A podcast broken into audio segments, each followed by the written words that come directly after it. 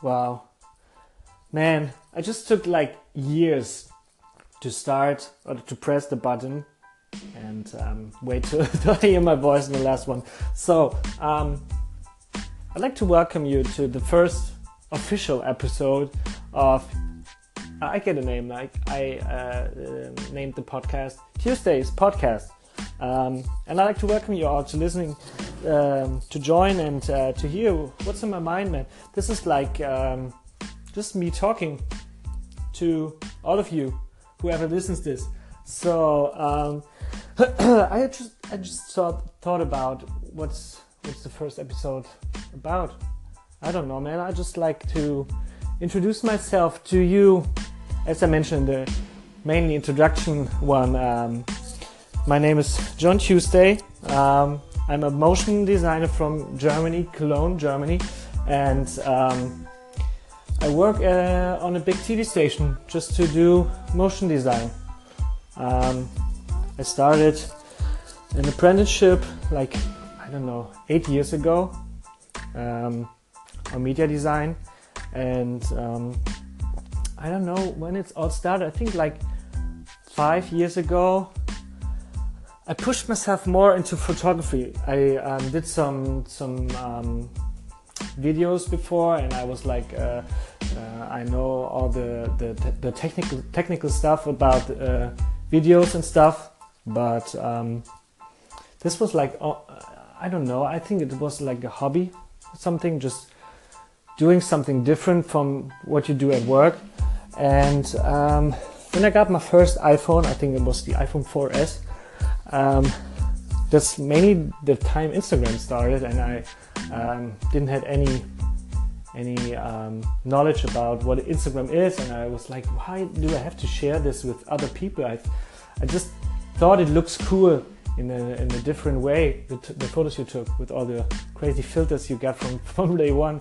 So um, this is when I when I really started to to think about photography. Um, I think we all do like post pictures and um, want to wow man this picture looks so cool. What filter do you use? and stuff. And and you wanted to, create an image that is different from from what what other people have saw in their life have seen in their life. So um, yeah this is where I started. I, I didn't actually own a digital camera since a few years and um, I just mainly took pictures with my with my phone and upgrading it to the iPhone 5s and now the 6s and I was into uh, the, the, the iPhone photography thing a lot. I, I had uh, different lenses and um, different apps to um, to get different filters on the image and stuff and, and to to edit them mostly on on the phone on the phone. But um, I don't know. This this this doesn't make me happy. I think uh, so. We were at um, at, my, uh, at my parents' house in uh, in North Germany, and um, my father said, "Yeah, man, I have this old camera lying around. Uh, you can you can use it if you want to." And he gave me like uh, a Zenit E, I think, a freaking old Russian tank of camera. It's uh, pretty heavy. It's a, a 35 millimeter SLR and I had no idea what to do. I just um, went to the grocery store and picked up uh, some some 35 cheap 35 millimeter film. Like the we have like something uh, the uh, um, a grocery store. It, it's called DM DM, and they have their own film. And I think you get three packs of uh, 36 exposures, and I think it was around um, three bucks or something. So I just took those, put it in the camera. Didn't know how any of those controls, as you as you uh, can say, I didn't know how anything works. I just put it in and tried to to to um, to to not think about too much. I just took some pictures. I thought the um, the viewfinder is, is, gorgeous to see like the the um, the depth of field uh, and uh, focusing it was like crazy on this camera. So um, this is where I started. There has it has a built-in light meter. I have this camera right before me. There's a built. Wow, five minutes went up pretty fast, and I didn't really notice that it's stopping, man. I just keep talking. Uh, yeah, um, I left where, where with the Zenit. They, uh, it has a built-in light meter, and um, you have um, 500 of a, of a second, to 250, 125, and 50 of a second. So um, you have like a, a, dial where you can put choose your ISO. But I was thinking about um, how can I use those um, dials basically to to or, or, get a reading, and I.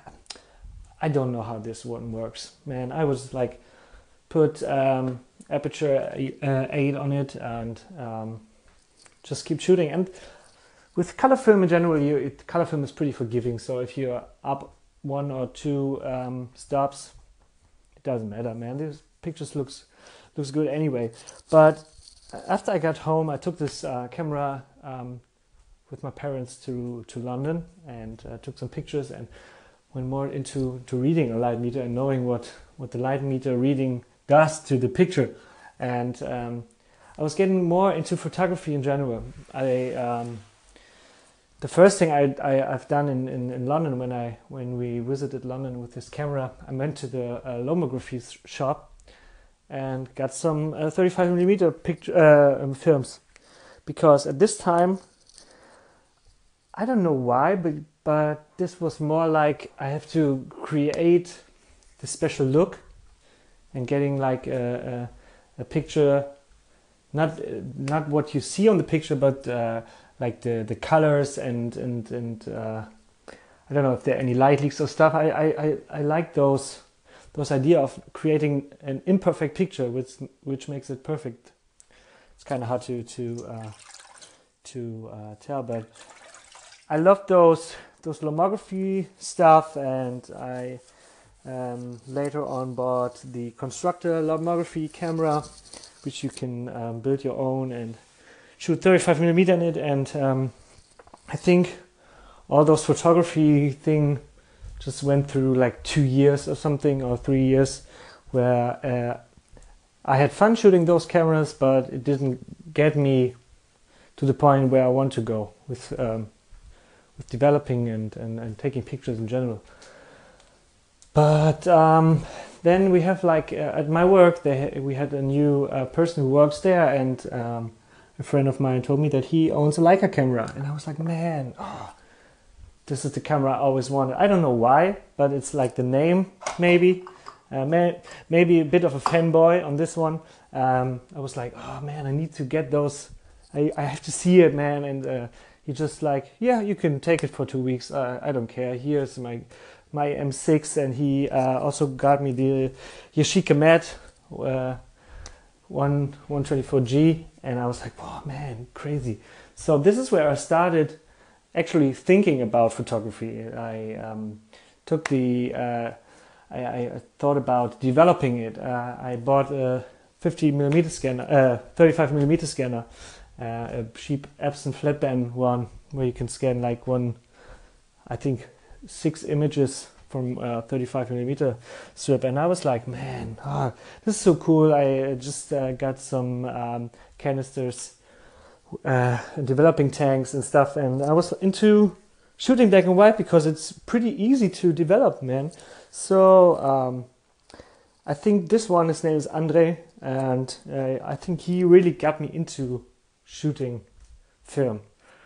And he's, I don't know how old he is, maybe the end of 30, beginning of 40, and he's like, uh, I think it, it, was fun to see that I started photography and he not created photography at this point, but he was like really slow on photography, and we both um, got us uh, got us uh, got us to the point where we am now, where we are now. So taking pictures all the time, and he's uh, whenever he's uh, scanning some pictures, he sends me those, and we talk about it, and it was uh, was really fun, man. He, he's mainly the guy who got me into photography, and um, which is uh, pretty nice, man. So um, yeah, just cut this one up because I have 10 seconds, and um, see you in the next one. All right. Luckily, I looked on my phone and, um, saw that I have only 10 seconds left.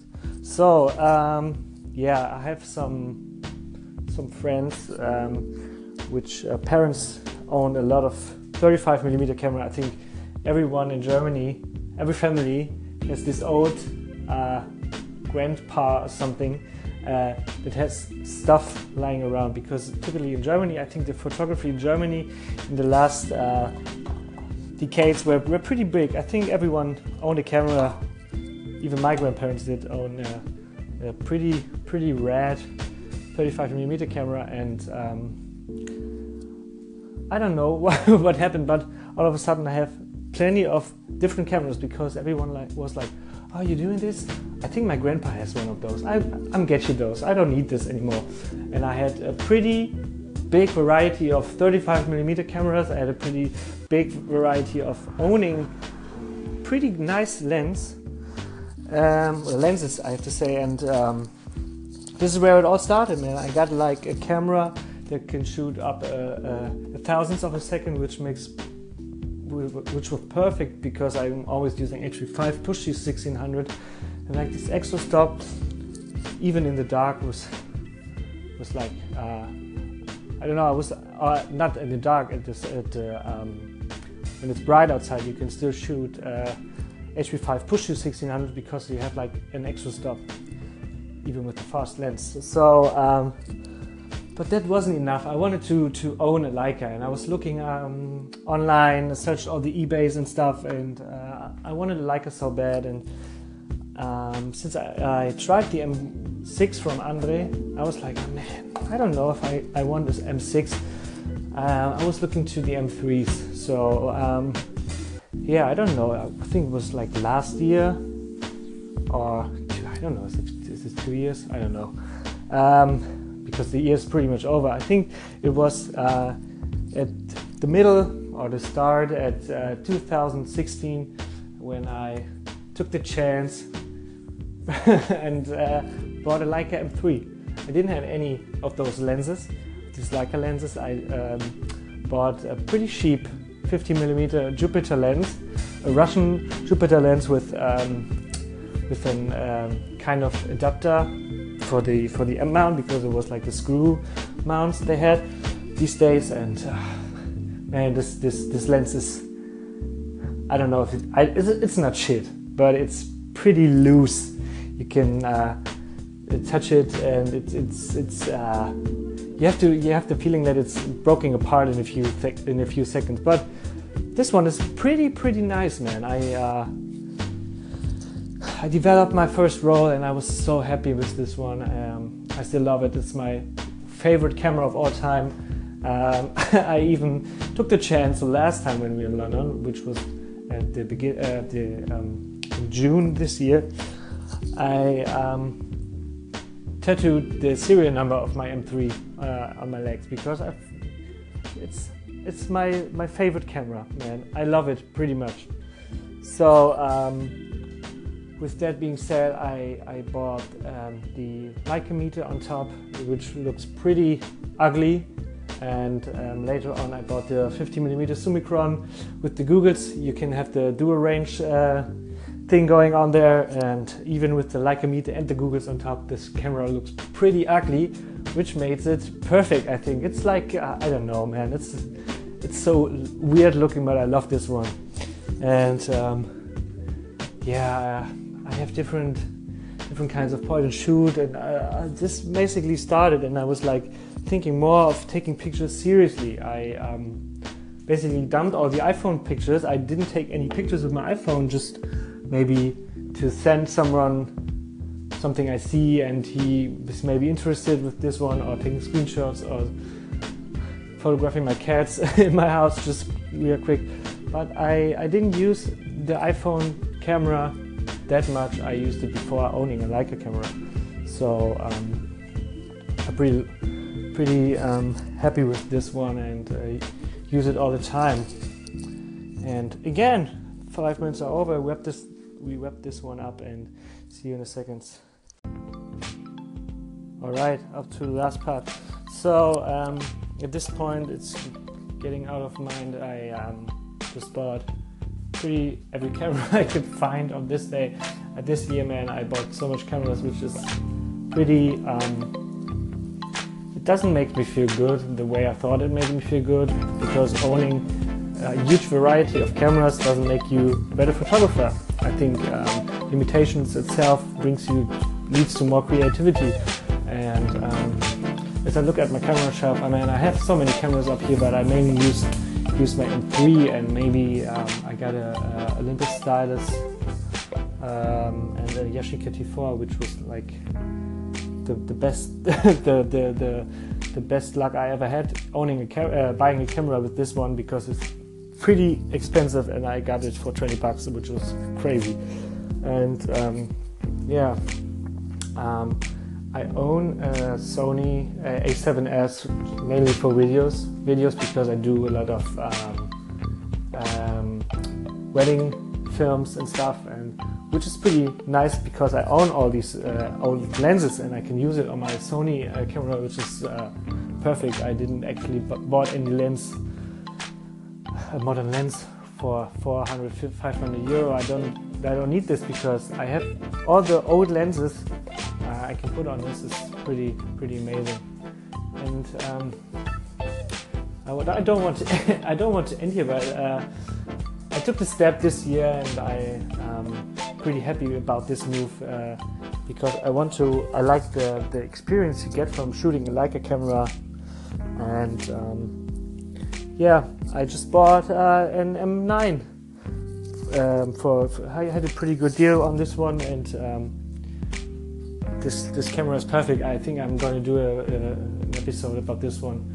Um, the M9 is, uh, I think, one of Leica's most analog digital cameras out there because it's super slow. I took uh, turned off the um, the, the review button, so uh, after you take a picture, you don't see the uh, display where the where the image is then uh, projected to. I don't. I t- t- turned it off because I don't need this. I have the pretty same um, kind of shooting experience with this one, and which makes me pretty happy. And I have this old Jupiter lens on it, and I'm uh, willing to buy a 35mm lens because I don't have a 35mm lens for the Leica system, and um, yeah, it makes it it's, it's uh, the the M6, uh, the M9, and the M3 are the most beautiful cameras I own, and maybe the cameras I use the most. So um, yeah, I, I, just wanted to, to, to, talk about why I started taking pictures and what cameras I have. So this episode goes more into the gear section, but um, I think I'm gonna do like uh, um, more thing why why photography still matters in my daily life, even if I'm not working as a photographer and doing more computer stuff all the day. So um, I'm, I'm gonna wrap this one up.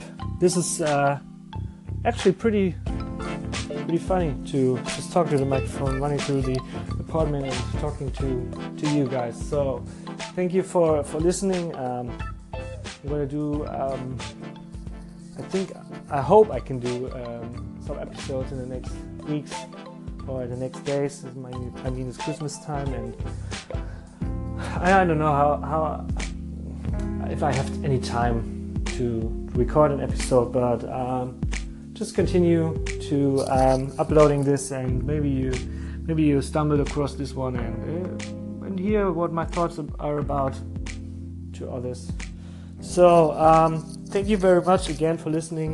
Um, you can find me on Instagram. It's my handle is uh, John underscore Tuesday, and um, can see my photos there. And um, maybe you can give me a follow. We can chat about stuff and see each other's pictures because that's what Instagram is about, right?